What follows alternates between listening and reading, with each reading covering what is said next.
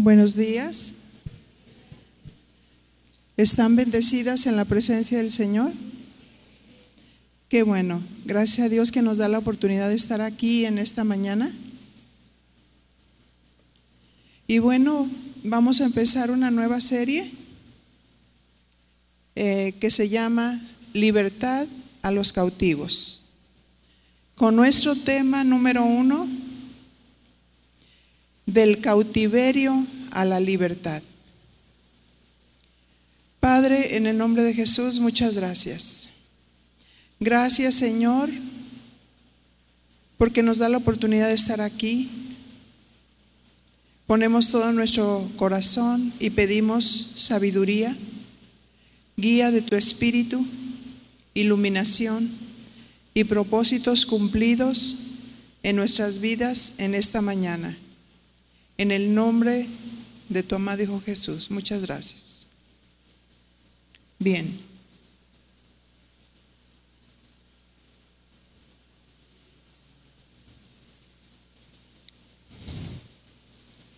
Del cautiverio a la libertad.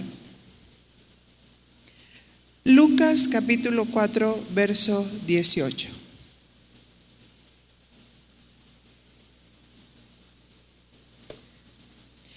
Y dice así su palabra. El Espíritu del Señor está sobre mí, por cuanto me ha ungido para dar buenas nuevas a los pobres, me ha enviado a sanar a los quebrantados de corazón,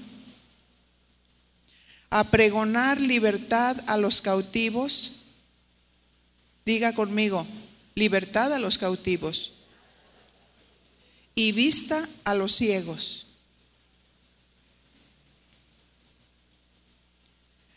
A poner en libertad a los oprimidos. El Señor Jesús, entrando en la sinagoga, encontró el pasaje de Isaías 61.1, donde encuentra esta escritura que nos está narrando el Evangelio de Lucas capítulo 4, verso 18, donde precisamente se cumple esta profecía. Porque Jesucristo era el ungido que habría de venir. ¿Y cuál era la misión del ungido? Jesús vino a sanar a los de corazón quebrantado y dar libertad a los cautivos. Vamos primeramente a entender qué significa cautivo. ¿Cuántas maestras hay aquí? ¿Traen cuaderno y lápiz o lapicera para tomar notas? ¿Sí? Esas son las maestras. ¿Sí? Porque un día va a decir, esto yo lo quiero compartir a mi vecina, a otra persona que necesita y necesita tener sus apuntes, ¿verdad que sí? Así es que le animo cada día que venga a venirse equipada con su eh, cuaderno o computadora si trae y tomar notas. Bien. La palabra cautivo del griego shabá, que significa en su raíz primaria transportar al cautiverio, llevar cautivo o tomar prisionero. Cautivo es un prisionero que se está que está, perdón, siendo llevado por otros. Porque no goza de esa libertad.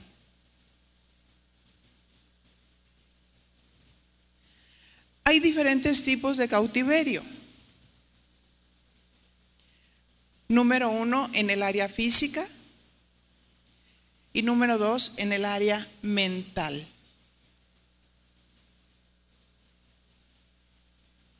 Dice 1 Tesalonicenses 5:23, y el mismo Dios de paz os santifique por completo y todo vuestro ser, espíritu, alma y cuerpo, sea guardado irreprensible para la venida de nuestro Señor Jesucristo. ¿Qué significa alma?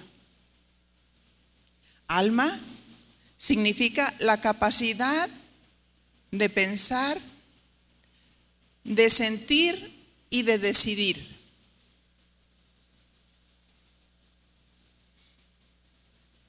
Efesios 4, 23.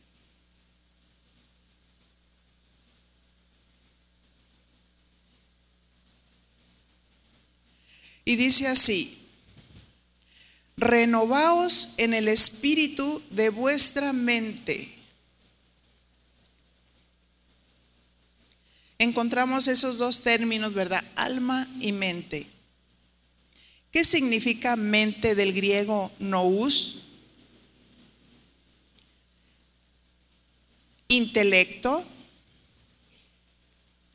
Ahí dice mente divina o humana.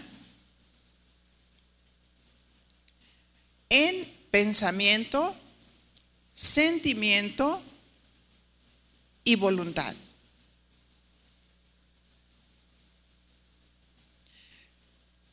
Con nuestra mente pensamos, razonamos, ideamos. Así es que ahí, en la mente, en el alma, encontramos estos puntos importantes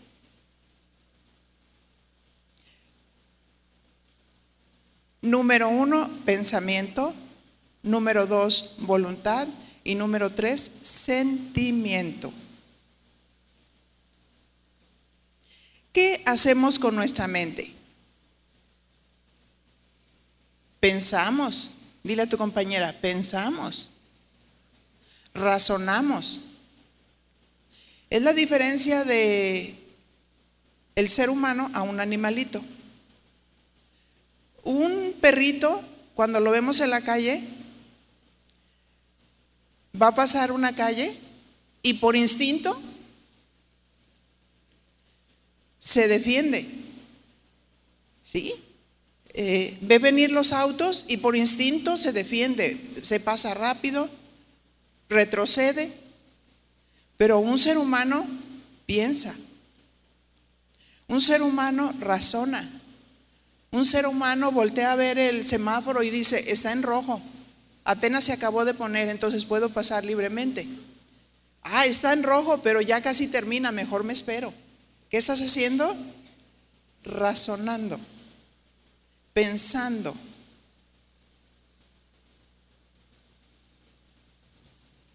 Así es que con nuestra mente pensamos, razonamos, en la mente se forman las ideas, los argumentos, y sentimientos. Y lo que pensamos tarde o temprano se muestra en una acción o en una manera de comportarnos. Proverbios 23, 7. Y dice así, porque cuál es su pensamiento en su corazón, tal es él. Y sigue diciendo el versículo, come y bebe, te dirá, mas su corazón no está contigo. Hablaba de un hombre que se sentaba a la mesa a comer y luego tenía un invitado que estaba frente de a él mirándolo comiendo. Y dice, mas su corazón no está contigo, porque no era sincero, tenía doblez. ¿Qué es lo que pensaba este hombre comilón? Que se deleitaba con esos manjares porque tenía doblez, como dijimos, y no era sincero. Su corazón no estaba con el invitado. Y quiero aplicar la parte A, porque cual es su pensamiento en su corazón, tal es él. O sea, así como la persona piensa, actúa.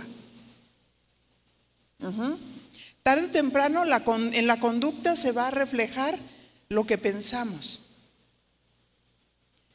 Cuando empezamos a hablar, nos damos cuenta lo que pensamos.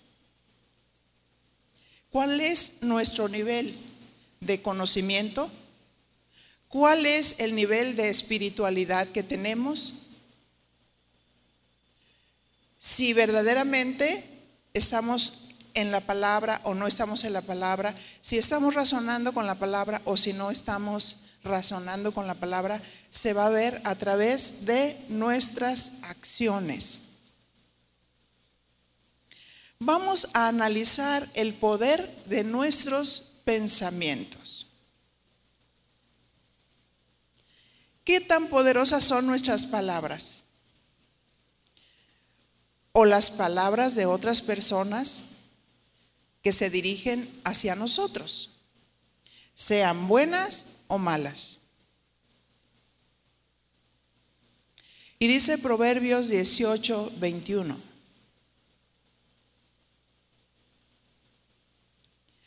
La muerte y la vida están en el poder de la lengua. Fíjese, muerte y vida. Estas dos están en el poder de la lengua, de lo que decimos. El que la ama comerá de sus frutos. El que ama la vida comerá de sus frutos, ¿verdad? Y el que ama la muerte comerá también de sus frutos. O sea, bendición o maldición.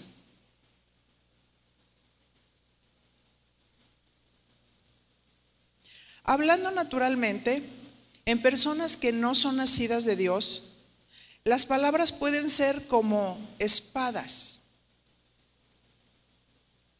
Tú le dices a un niño tonto y para ti quizás es una palabra que has acuñado como una costumbre. Pero para un niño es afectar su mente porque él piensa que realmente es tonto. Si tú constantemente estás hablando palabras negativas, palabras que no bendicen, palabras que no son de edificación a las personas que tienes cerca, a tus hijos, a tus amigos, te vas a dar cuenta que vas a traer un impacto a sus vidas, bueno o malo.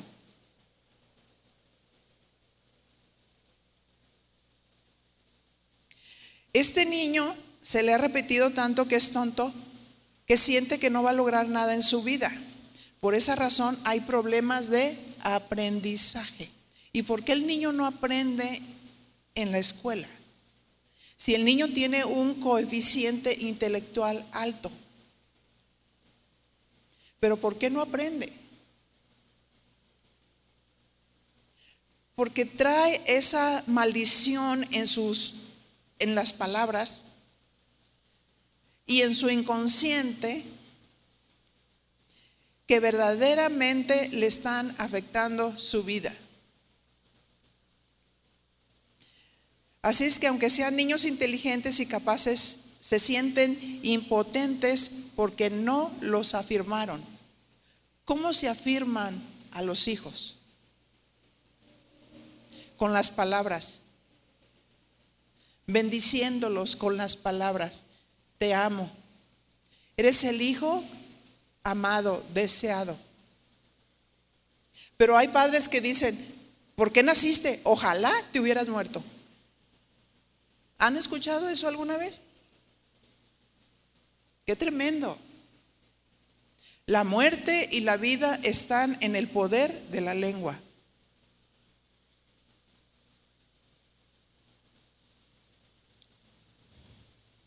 ¿Y qué me dicen de una mujer que no tiene a Dios? Y está casada y su esposo se encarga de decirle cada día que ella no vale nada. Solamente él vale porque dice que es varón. Había un hombre que cada día que llegaba a su casa se golpeaba el pecho y golpeaba la mesa y decía, en esta casa yo soy el rey. Y volteaba a ver a su esposa y le decía, ¿y tú? No vales nada, no eres nada. Y al siguiente día, yo aquí soy el rey y tú no eres nada. Y así la tercera vez, y volteó la esposa y le dijo, qué triste que seas rey de nada.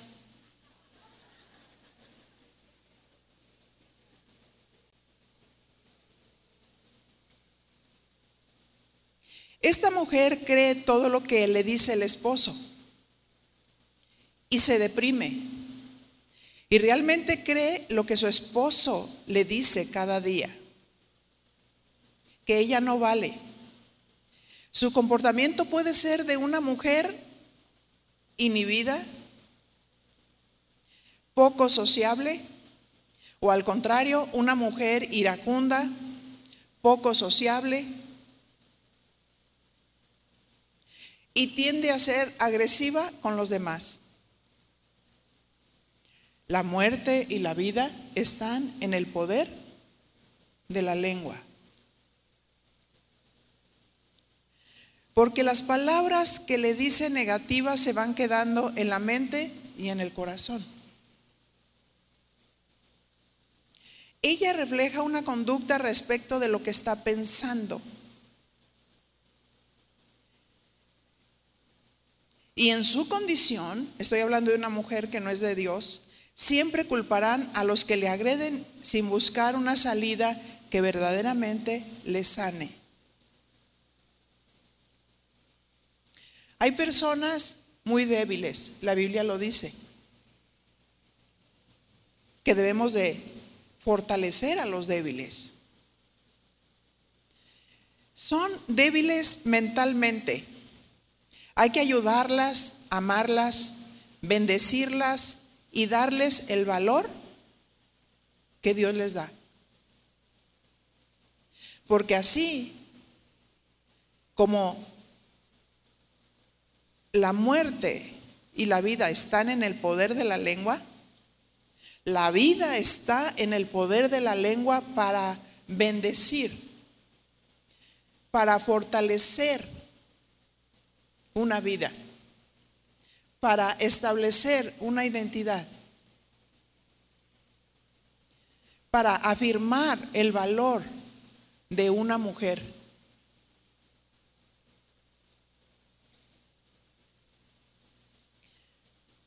Lucas 4:18 nos dice que Jesús vino a proclamar la buena noticia.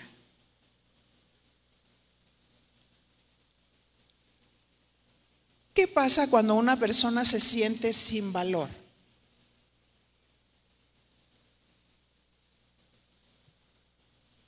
Esta mujer lo que hace es afirmar su valor y se juntará con personas que le ayuden a levantar su ánimo, pero nunca podrán evitar encontrarse con alguna persona que le agreda.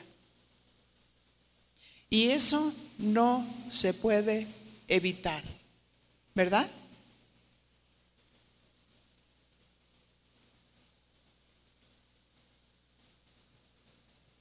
Pero ¿cuántas veces Dios permite circunstancias de esa naturaleza?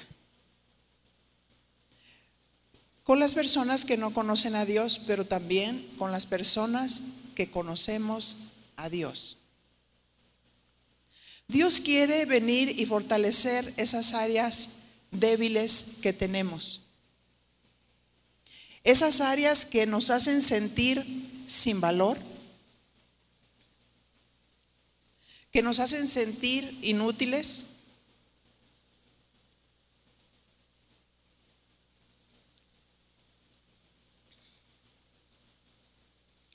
Nosotros podemos levantar la autoestima de una mujer.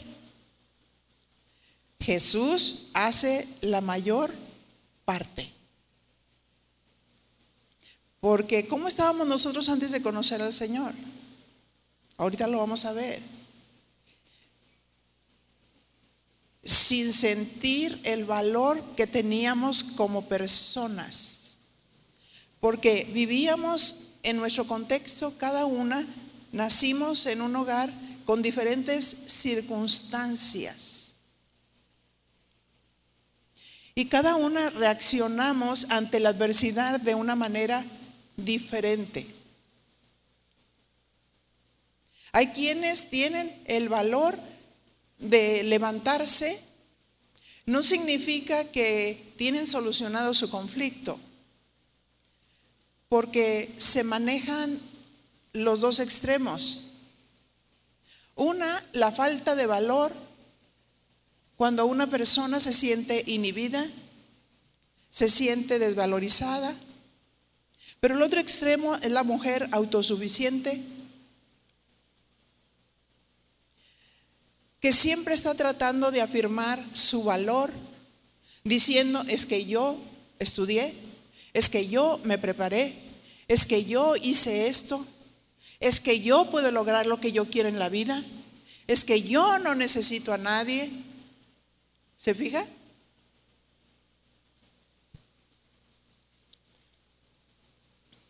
Jesús hace la mayor parte. Así es que es cuando, cuando es proclamada la buena noticia. ¿Y cuál es esa buena noticia? Que Jesús vino para salvar lo que se había perdido. ¿Cómo estábamos nosotras? Perdidas.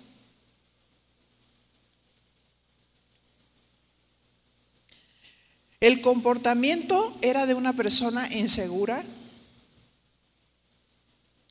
que muestra su condición de pecado. Romanos 3:10 dice, como está escrito, no hay justo ni aún uno. No hay quien entienda. No hay quien busque a Dios. Porque todavía necesitamos a Dios, pero no hay quien busque a Dios. Porque están tratando de llenar ese vacío que tienen en el corazón, que es lo que causa el pecado de muchas maneras. Con la música del mundo, con el baile, los vicios. Pero en el fondo sienten un vacío tremendo de Dios. Dice Romanos 3:11, no hay quien entienda, no hay quien busque a Dios. Verso 12, todos se desviaron a una y se hicieron inútiles. ¿Qué dice? Todos se desviaron a una.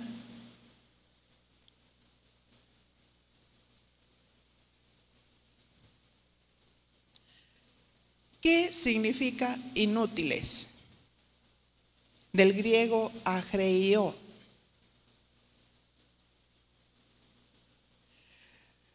Dice ahí de hacer inútil, o sea, arruinar, estropear la vida.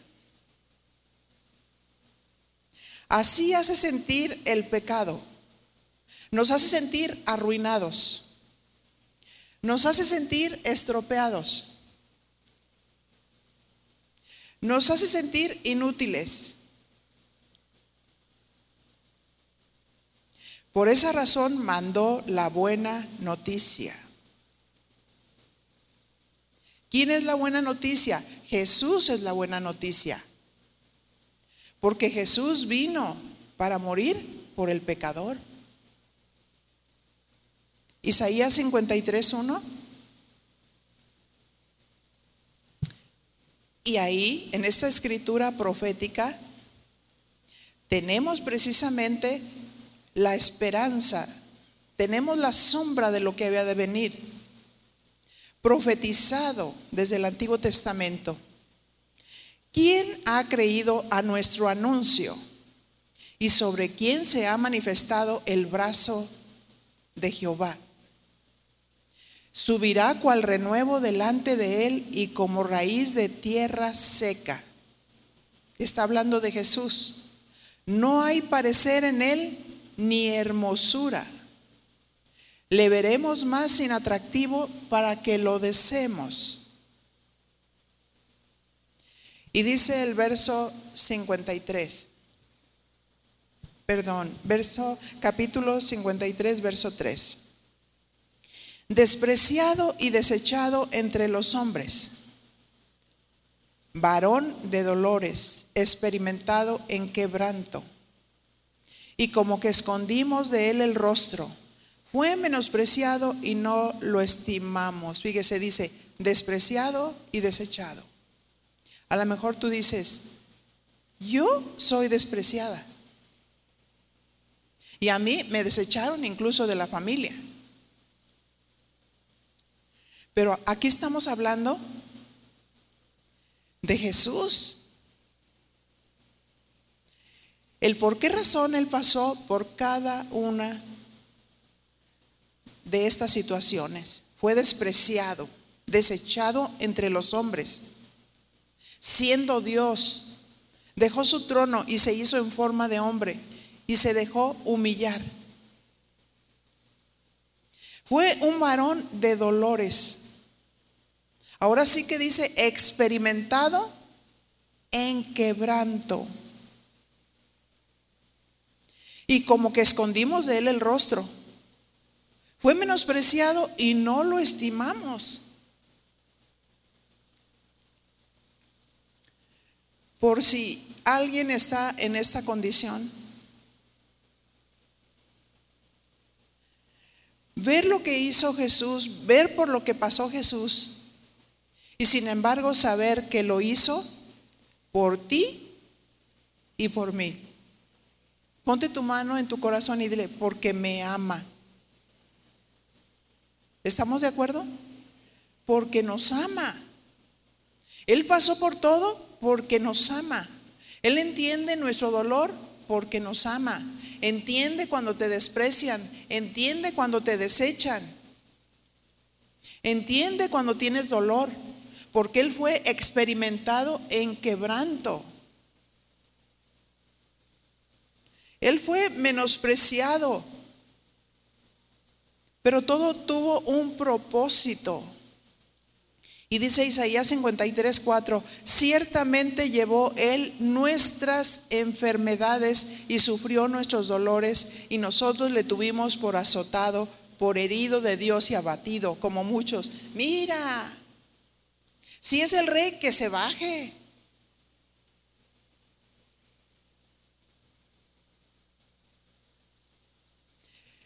Verso 5, mas él herido fue por nuestras qué?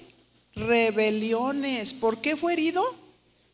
Por nuestras rebeliones. ¿Cuánta gente no quiere venir a Dios? Y tiene rebeldía en su corazón, tiene dolor en su corazón, tiene amargura en su corazón por el maltrato, por el menosprecio de gente, de familiares.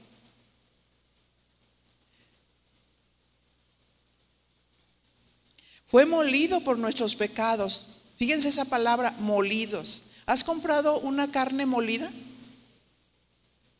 ¿Sí? Para hacer algunas albondiguitas. Molido fue por nuestros pecados. No había figura en su rostro de los golpes que le asestaron. No había parecer en él ni hermosura. El castigo de nuestra paz fue sobre él, fíjate, el castigo de nuestra paz. Él pasó por todo esto para que tú te levantaras, para que tú te afirmaras. Por sus llagas fuimos nosotros curados. Y no nada más es la sanidad física, es la sanidad mental y espiritual.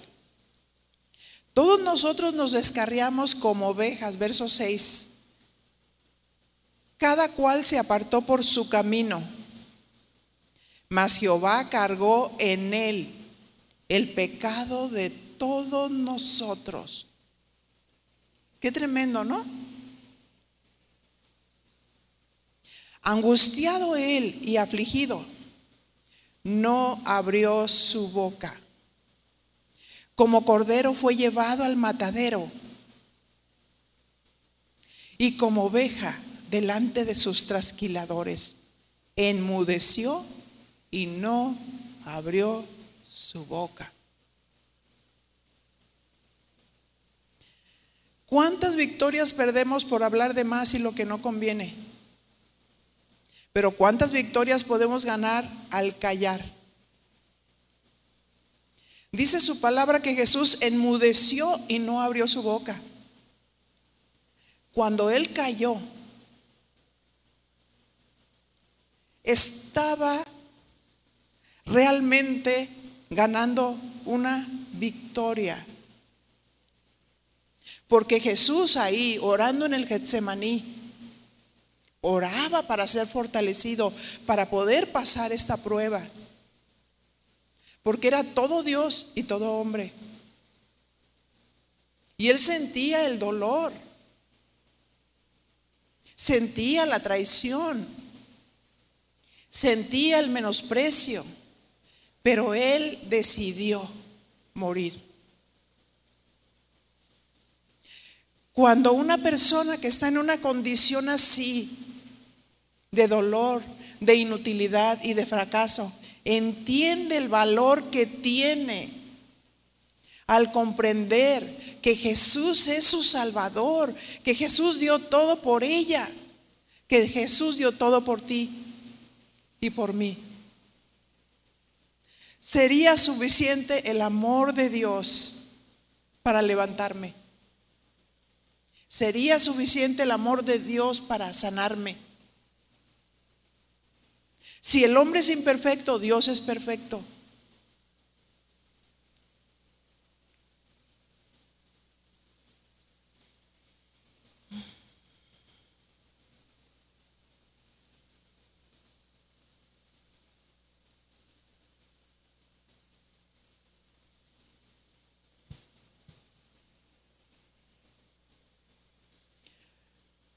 Estoy haciendo la diferencia entre cómo reaccionan las mujeres que no conocen a Dios y las mujeres que conocen a Dios. Pareciera que aunque, aunque conocemos a Dios, los cuadros son muy parecidos. ¿Por qué razón? Porque dice la palabra que somos seres tripartitos espíritu, alma y cuerpo, y que tenemos pensamiento, voluntad y sentimientos. Y que necesitamos empezar por los pensamientos. Necesitamos razonar, razonar la palabra de Dios, razonar la palabra de Dios para decidir bien. El sentimiento sería el último, pero a veces el sentimiento de una mujer lo pone en primer lugar el, sentimiento y no la razón. Se ahoga en el sentimiento y pierde. Pero Dios nos hizo seres inteligentes. Nos dio una voluntad para tomar decisiones correctas. Nos dio inteligencia para meditar la palabra y saber que en la palabra de Dios hay solución.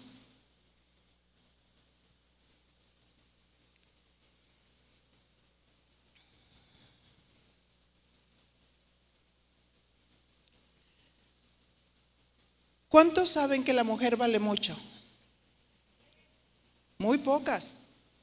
Le voy a dar otra oportunidad. ¿Cuántos saben que la mujer vale mucho? Amén. Empezamos a hablar desde el punto de vista de una mujer que no conoce a Dios y cómo reacciona una mujer cuando no conoce a Dios. Y es difícil cuando una mujer no conoce a Dios. porque está tratando de luchar, está tratando de levantarse y está guerreando con muchos conceptos humanos.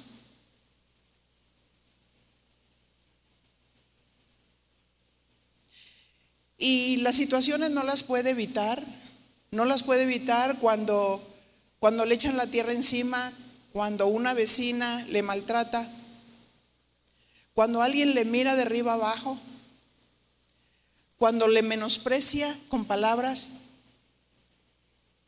eso no se puede evitar.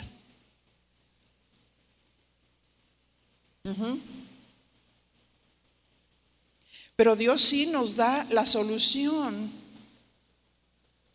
para permanecer firmes en los principios que Dios nos da y sacudir todo lo que no es de Dios. Ahora, la solución para una mujer que no conoce a Dios es la buena noticia. Por eso, nosotras que estamos aquí tenemos que tener el amor de Dios y la compasión de Dios para levantar gente, para levantar mujeres.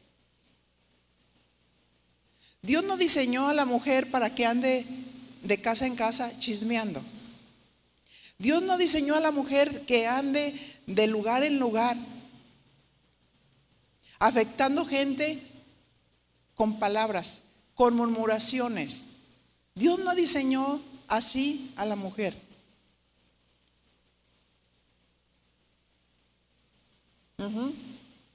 Entonces, la mujer necesita la buena noticia. La mujer necesita a Cristo. La solución para una mujer en esa condición necesita a Cristo. Necesita nacer de Dios. Necesita que un evangelista se ponga enfrente, que la mire en los ojos y que le diga, tú eres una persona de valor. Tú vales mucho.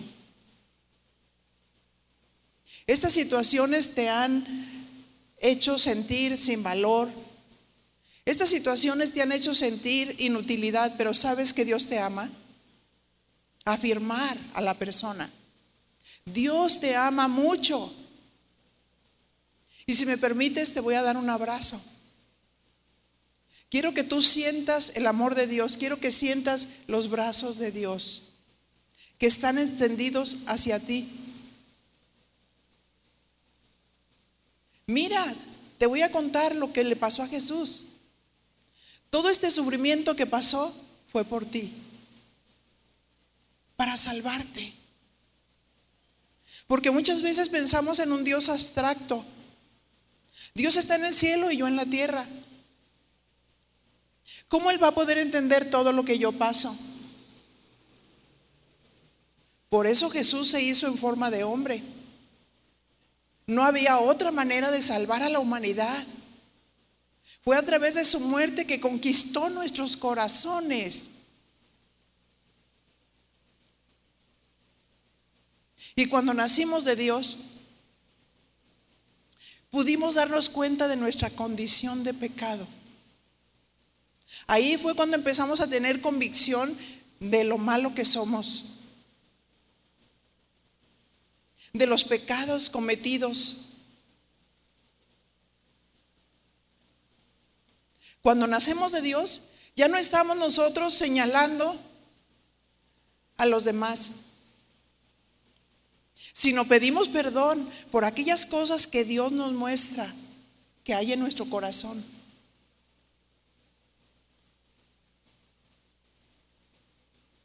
Yo me pregunto en esta mañana, porque solamente tú y Dios sabe tu condición. ¿Habrá aquí alguna persona que sabe que todavía no nace de Dios? Puede levantar su mano, por favor.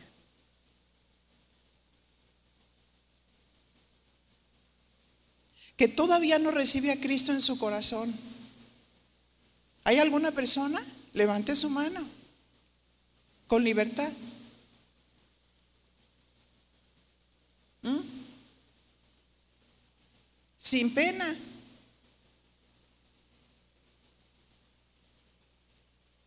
Cierre sus ojos, voy a hacer una oración.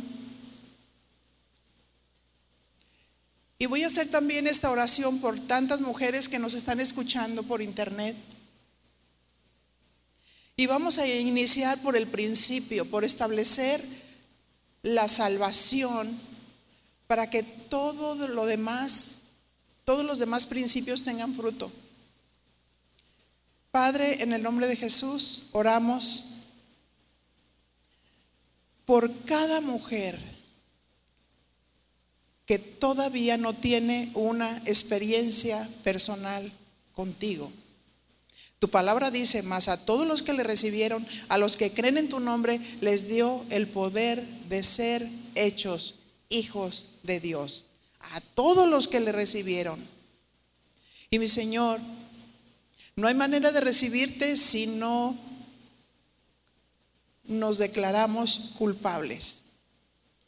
Somos culpables de pecar. Señor, tú conoces nuestra vida, nuestro corazón, nuestras intenciones, tú conoces nuestro pasado, tú conoces lo que nosotros hemos hecho.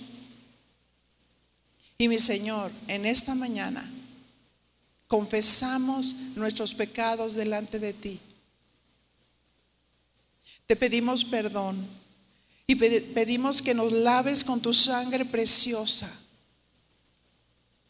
Jesús, te quiero aquí a ti como mi Salvador personal.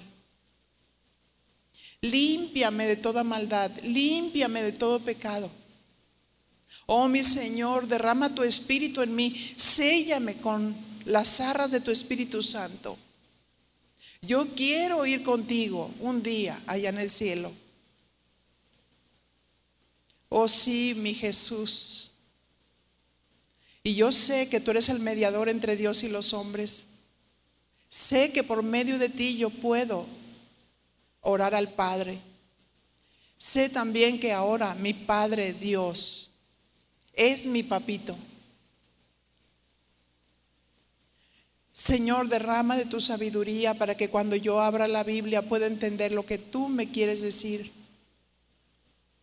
Sí, Señor, que cada mujer en cualquier lugar que nos esté escuchando, que tu salvación llegue a sus vidas, que tu salvación llegue a sus corazones.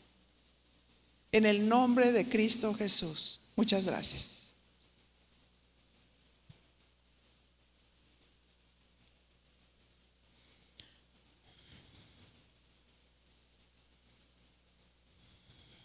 El pecado nos lleva cautivo, nos apresa, nos encarcela.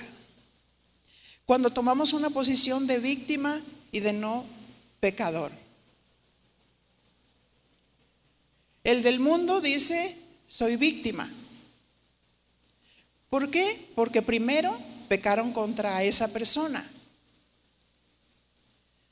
Quizás la golpearon, a otras las violaron, a otras las maldijeron.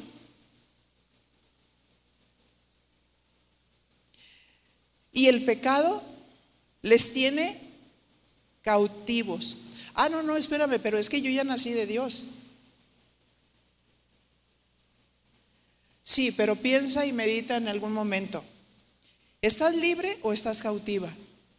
Aquí solamente hay de dos.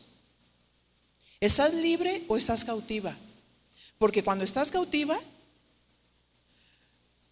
y estás cautiva en tu pensamiento y cuando tú tienes algo en tu corazón en contra de alguien que tú sabes que te hiere, que te ofende con palabras o que te dañaron físicamente,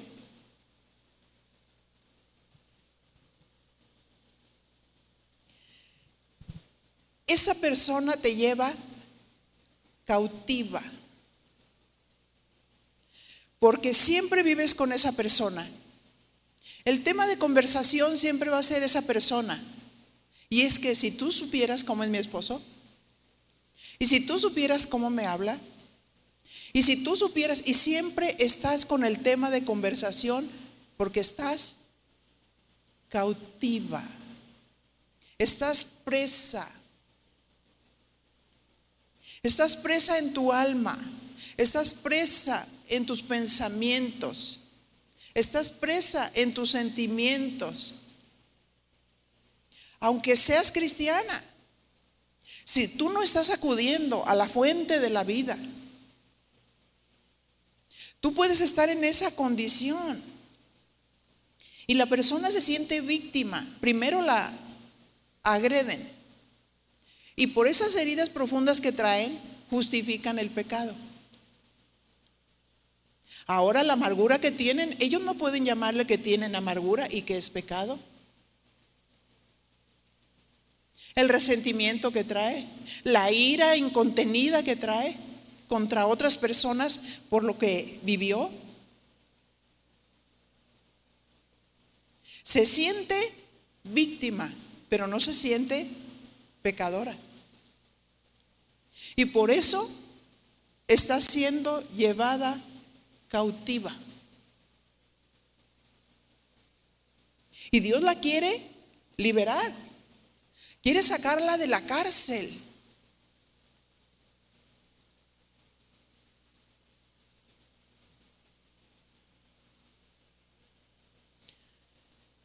Así es que cuando la persona se siente víctima, está justificando el pecado. Pero el Señor dice, no hay justo ni a uno. Todos pecamos. Todos pecamos y estamos destituidos, estábamos destituidos de la presencia de Dios. El pecado nos separa de Dios.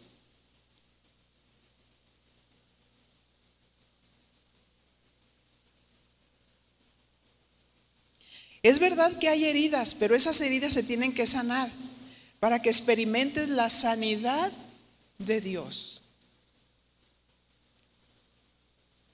Los pensamientos nos cautivan. Los pensamientos arman fortalezas en la mente.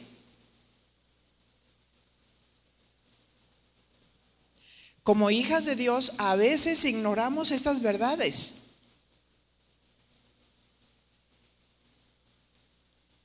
Porque no estudiamos su palabra. Y la desconocemos. Pero a veces sí sabemos su palabra. Y nos dejamos llevar por nuestros pensamientos que nos llevan cautivos. Porque decimos, es que tú no lo conoces.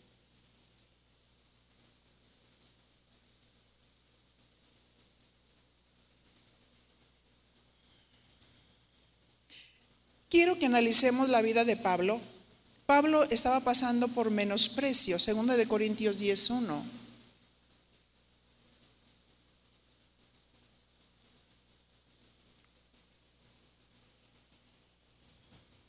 todavía no le doy lectura. Los oponentes de Pablo cuestionaron su autoridad. Podemos deducir que la mayoría de los corintios estuvieron del lado de Pablo. Sin embargo, una minoría siguió denigrándolo y diciendo que en sus cartas Pablo era estricto, pero que en persona no tenía autoridad.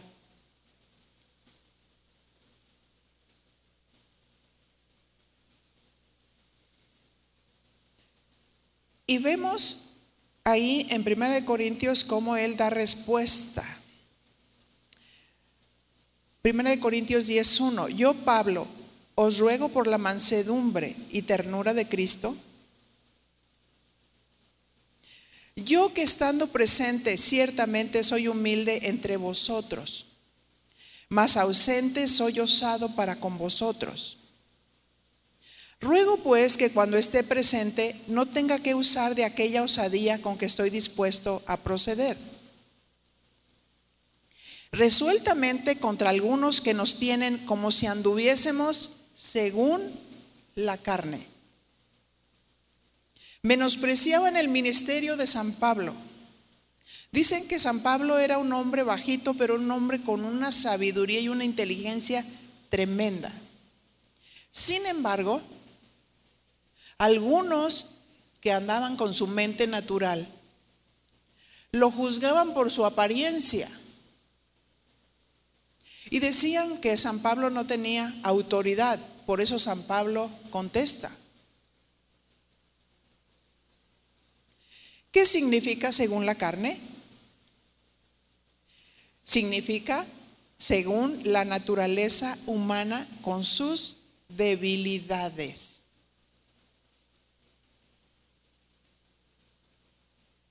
Porque así como muchos son menospreciados, también los ministros somos menospreciados. Y tenemos que estar bien firmes en el Señor para derribar argumentos. Segunda de Corintios 10:3 dice, porque aunque andamos en la carne, no militamos según la carne. Significa pues, aunque andamos con la naturaleza humana que está aquí en nuestros miembros, no reaccionamos de acuerdo a nuestra debilidad humana. Y luego nos da la solución. Segunda de Corintios 10, 4. Porque las armas de nuestra milicia no son carnales. ¿Cuántos saben eso? Las armas de nuestra milicia no son carnales, sino poderosas en Dios para la destrucción de fortalezas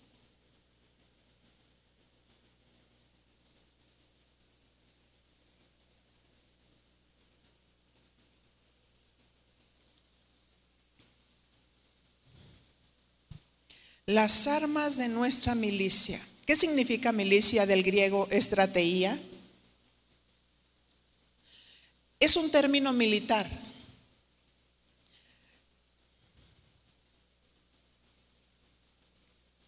Servicio militar. Y dice carrera apostólica como de privaciones y peligro.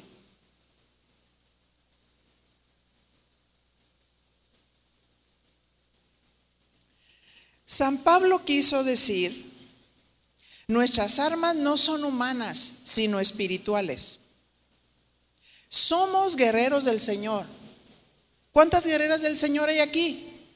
Amén. Las armas de nuestra milicia no son carnales, no son humanas. Nuestras armas son poderosas en Dios para la destrucción de fortalezas. ¿Qué significa fortaleza? una fortaleza. Fíjate, la definición dice que significa argumento. Una fortaleza significa argumento, o sea, con un argumento, con un pensamiento, se forma una fortaleza.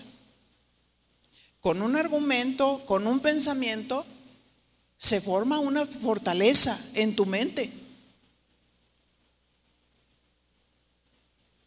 Y te da vueltas y te da vueltas esa idea, ese argumento, ese pensamiento con el que estás luchando. No se puede pelear humanamente.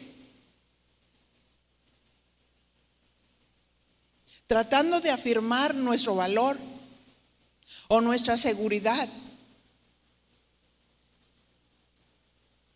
Tenemos que tener argumentos bíblicos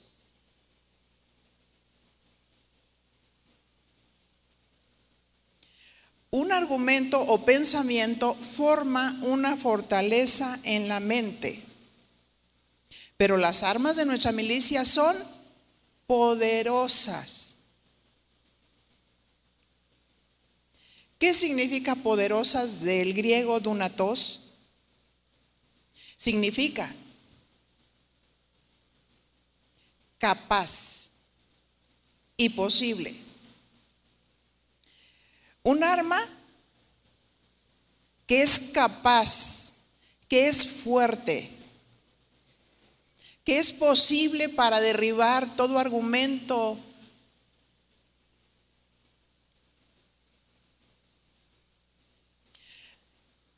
es fuerte y capaz para la destrucción de fortalezas. la destrucción de ideas, la destrucción de argumentos. ¿Se acuerdan? La muerte y la vida están en el poder de la lengua. ¿Qué significa destrucción? Del griego katsairesis. Significa demolición, es extinción, destrucción. ¿Qué hace la palabra de Dios? La palabra de Dios es poderosa. Y necesitamos levantarnos y guerrear, pero guerrear con la palabra. ¿Sí? ¿Para qué? Para demoler, extinguir, destruir todo argumento que se levanta contrario a Dios. Esos argumentos que están destruyendo tu vida. Yo no, yo no estoy diciendo que no estamos pasando por situaciones difíciles, pero estamos derribados, pero no destruidos. Amén. Podemos estar tristes en un momento y podemos llorar, pero poquito. Y levantarnos con el poder de Dios, el poder de su palabra, para demoler todo el argumento que me está tirando, que está creando una fortaleza en mi mente que no me deja razonar.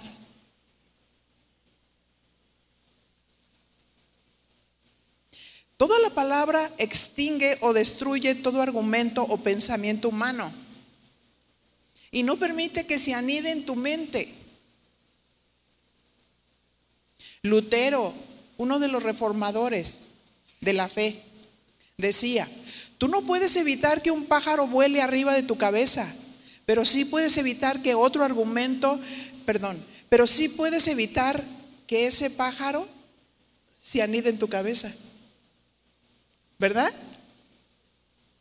No puedes evitar que un pájaro esté volando, pero tú dejarías que un pájaro se posara en tu cabeza y te hiciera ahí. No oigo. ¿Verdad que no? Es lo mismo con los pensamientos. No debes de permitir que aniden ahí.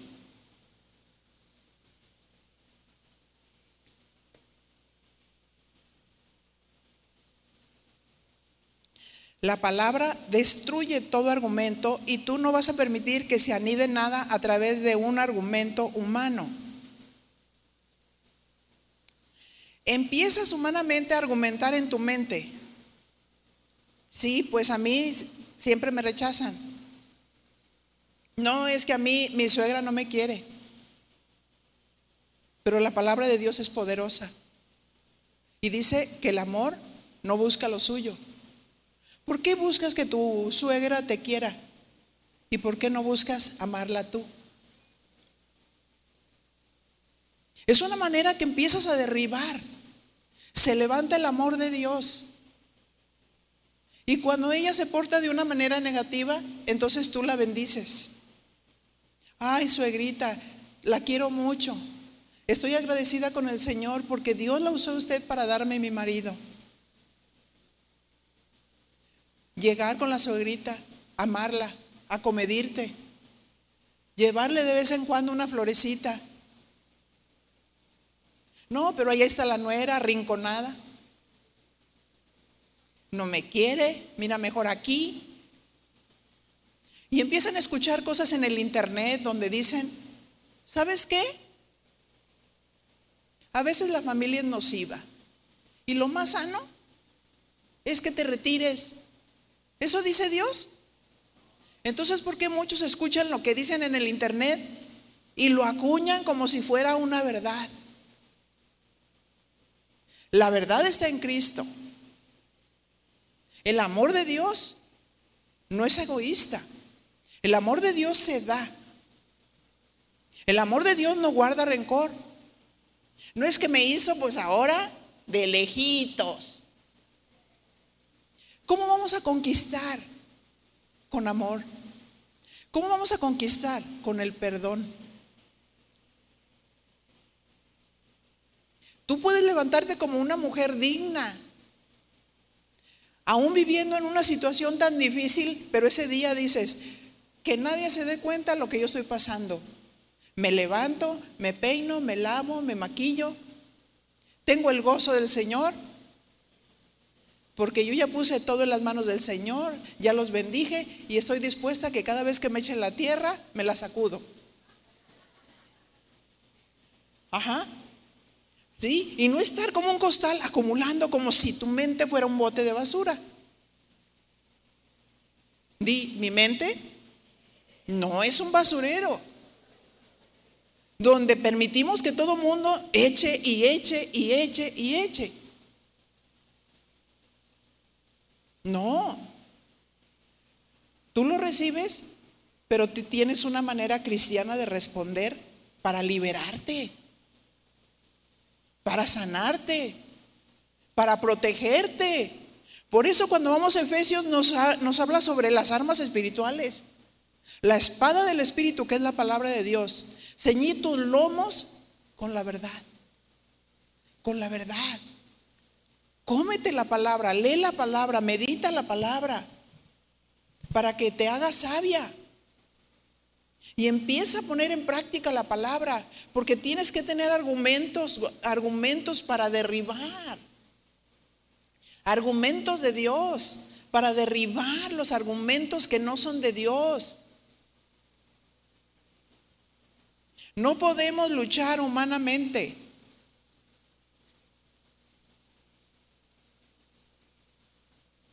Hay mujeres que malinterpretan todo lo que les dicen. Y alguien se acerca, hola, ¿cómo estás? ¿Y qué? ¿Tú por qué me preguntas?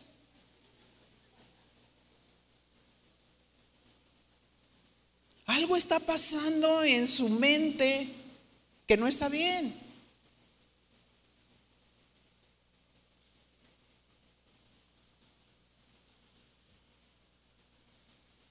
Tú eres una guerrera del Señor y debes de tomar la espada del Espíritu que es la palabra de Dios. Debes de poner el escudo de la fe. Cada vez que viene un dardo, ponte el escudo de la fe.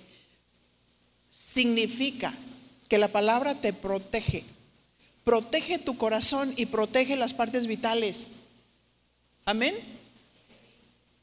Por eso muchas mujeres se enferman mucho. ¿Saben por qué? Porque su valor está hasta el suelo.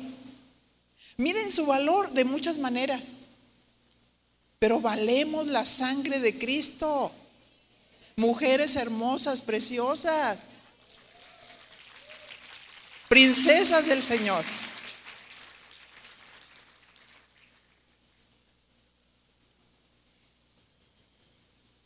Segunda de Corintios 10:5 dice, derribando argumentos y toda altivez que se levanta contra el conocimiento de Dios y llevando cautivo todo pensamiento a la obediencia a Cristo. Dice, derribando argumentos. ¿Te traes un demoledor? ¿Sí? Y empieza a derribar, como cuando ves que empiezan a tirar paredes. Derribando argumentos. Se levanta un argumento y empiezas tú con la palabra. Por eso es que ahorita mucha, mucha gente en las iglesias sale herida. Porque imagínense, estamos en un lugar, la iglesia es un lugar de restauración, donde se tiene que brindar seguridad, amor, protección. Y de pronto en tu mesa se sienta una persona que está diciendo todo lo contrario. Y ahí es donde tú te das cuenta que hay en su corazón, que tiene resentimiento, que tiene amargura, porque está criticando a otros, porque a través de sus palabras se está reflejando lo que está viviendo. Y tú, en lugar de criticarla, la empiezas a amar y la empiezas a afirmar.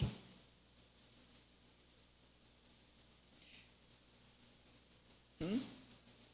¿Sabías tú que tú eres una persona importante? ¿Sabías tú que Dios te ama mucho y nosotros también te amamos a ti? Y nos da muchísimo gusto que estés aquí. Imagínense, vamos a derribar, a derribar argumentos para que las mujeres se levanten como mujeres de valor. Y dice, derrimando argumentos y toda altivez. Cuando hay soberbia y altivez, tu opinión es primero que la de Dios. No, no, sí, sí, sí, eso es lo que dice la palabra de Dios, pero es que no me entienden. No me entienden lo que yo siento.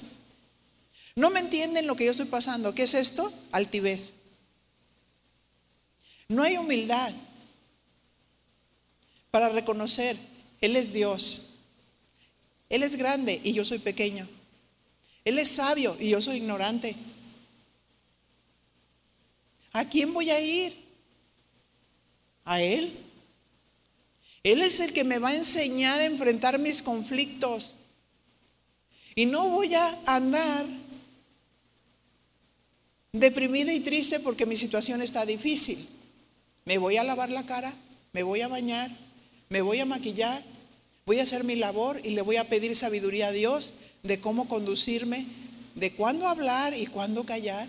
Imagínense, es mucho trabajo lo que tenemos, ¿no creen? Vivir una vida de verdad como hijas de Dios, como victoriosas, eso no significa que no vamos a tener situaciones difíciles.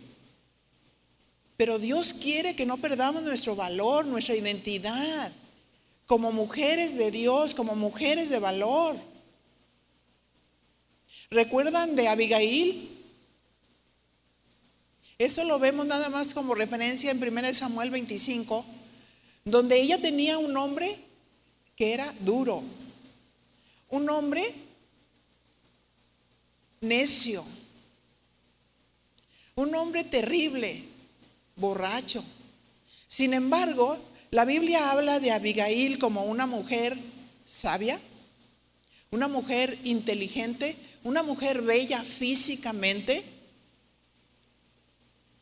Porque hay ocasiones que andamos tan en los sentimientos que hoy me fue mal ¿Y cómo se nota? ¿Ves a la persona? Trae la misma ropa por dos semanas. ¿Qué es esto? Depresión. ¿No se peina? ¿No se baña? Sin embargo, Abigail, a pesar de que vivía una situación difícil con su esposo, ella decidió tener la dignidad de Dios y decir, yo oro. Oro por mi esposo. Oro para que me ayude a conducirme prudentemente, sabiamente, inteligentemente. Y porque ella vivió una situación difícil, eso no justificaba que ella anduviera sucia, andrajosa, sin peinarse, sino que tenía su dignidad arriba. Es la única manera de conquistar el corazón de un hombre necio. Amén.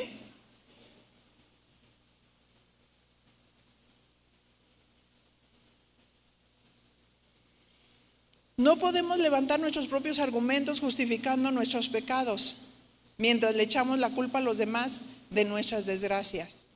¿Se acuerdan? Es un canto antiquísimo. Soy rebelde porque el mundo me ha hecho así porque nadie me ha tratado con amor. No, eres rebelde porque quieres. Porque hay gente que vivió una situación difícil, sin embargo son un modelo de personas.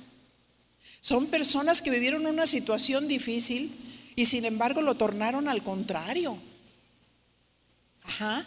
Si vieron un padre flojo y dijeron, no quiero eso, yo quiero ser un hombre trabajador.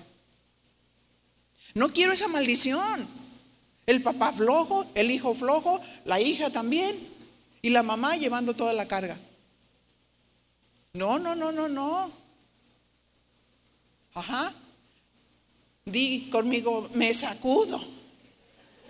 Y me sacudo de toda esa maldición de ideas, de argumentos, de pensamientos, de lo que tú viviste, de lo que tú experimentaste, de la tierra que te echaron encima. Soy hija de Dios. Di princesa del Señor. Hay que comportarse dignamente. Una princesa del Señor no anda toda jorobada. ¿Saben por qué? Porque a veces esa, esa habla del corazón, de verdad. Algunos malinterpretan, que cuando una persona se para bien, correctamente, es una persona engreída. No, es una persona que te aseguro que va a pasar muchos años sin tener una joroba y una mala columna vertebral. Amén.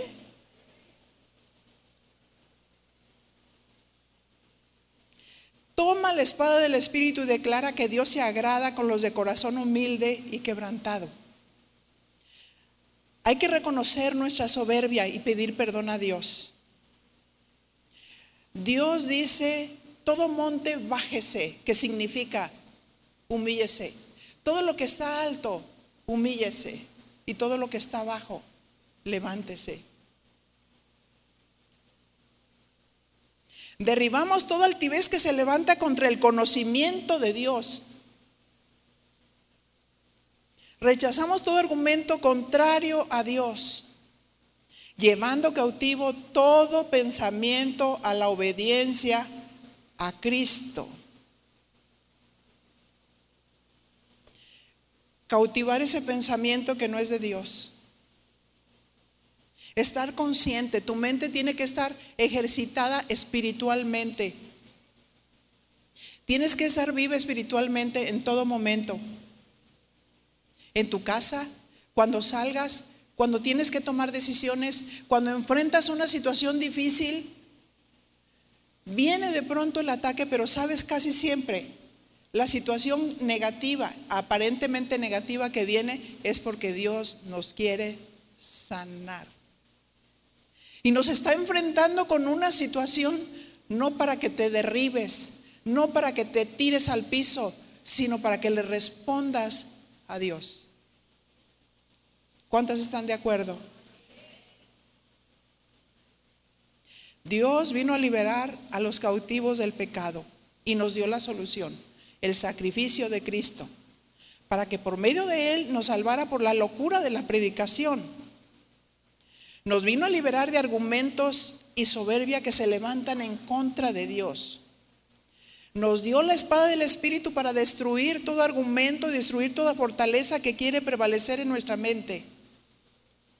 Su palabra es poderosa, fuerte como dinamita, para que nos ayude a llevar en obediencia a Cristo Jesús todo pensamiento Hay que formar fortalezas fuertes con argumentos bíblicos, verdaderos. Ciñamos nuestros lomos con la verdad. Vamos a orar y quiero pedirte que identifiques qué fortalezas hay en tu mente, qué fortalezas negativas hay en tu mente que tú has permitido que a través de ideas, de argumentos que no son de Dios, se han formado esa fortaleza en tu mente.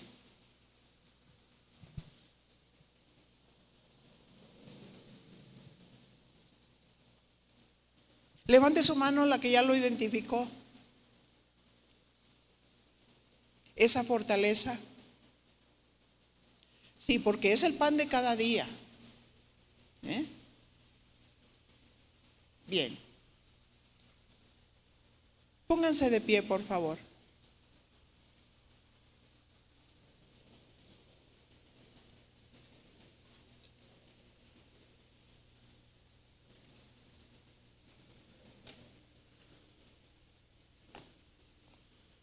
Quizás tú has pensado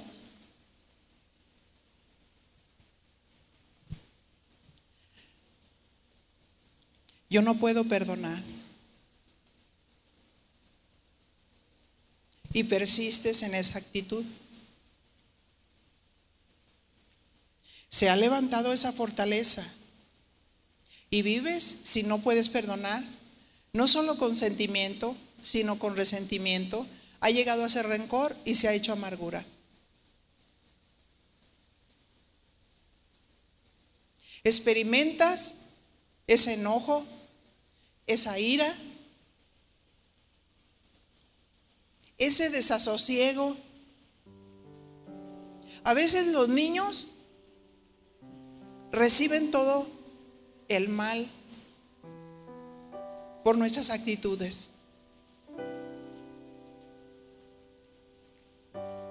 Cierre sus ojos, por favor, vamos a orar. Si tú identificas que hay esa fortaleza, en este momento la vamos a destruir con la palabra de Dios. Y su palabra dice que si nosotros no perdonamos, Él no nos perdonará a nosotros. Y nosotros queremos soltarnos. No queremos que otro nos lleve cautivos en cada segundo o en cada momento. Señor, conforme a tu palabra, oramos en esta mañana.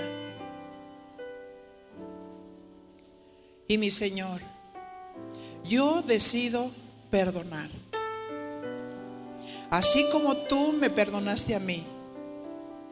Señor, yo no lo merecía. Sin embargo, tú me amaste. Y tú me perdonaste. Y me, rescataste de esa vana manera de vivir. Y ahorita, en esta mañana, yo decido perdonar con todo mi corazón. No importa de qué manera hayan pecado contra mí. Pero Señor, yo no quiero pecar contra ti. Yo quiero derribar esa fortaleza en mi mente, en mi corazón y pedirte perdón a ti primero, Señor. Perdóname si yo he guardado rencor. Perdóname si yo he guardado resentimiento. Oh mi Señor, perdóname si hay amargura en mi corazón. Sí, mi Señor, yo sé que eres hermoso, eres bueno, eres bondadoso y que tú, Señor, recibes al humilde y al quebrantado de corazón. Señor, aquí estoy, sáname. Sáname, Señor, sana mi alma. Sana mi corazón. Oh mi Señor, empiezo a caminar por fe. Porque aún después de perdonar, nadie me promete que no me van a ofender. Pero yo hago un compromiso contigo de perdonar cada vez que me ofenden. De perdonar en el momento, en mi mente y en mi corazón, para mantener mi salud mental, mi salud física, mi salud espiritual. Que no haya nada que me separe de ti, Señor.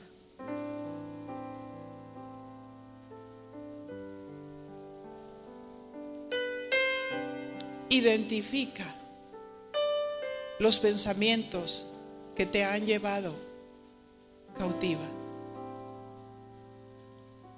Y perdona a las personas que han hablado mal de ti, que se han expresado mal de ti perdónalas y bendícelas. Y vendrá sanidad a tu vida. Señor, perdono a todas aquellas personas que me han menospreciado, que han hablado mal. Yo las perdono y las bendigo, así como tú nos perdonaste a nosotros porque tú también fuiste despreciado y menospreciado. Sin embargo, tú dijiste, Padre, perdónalos porque no saben lo que hacen. Bendecimos a nuestros enemigos. Bendecimos que su vida se levante.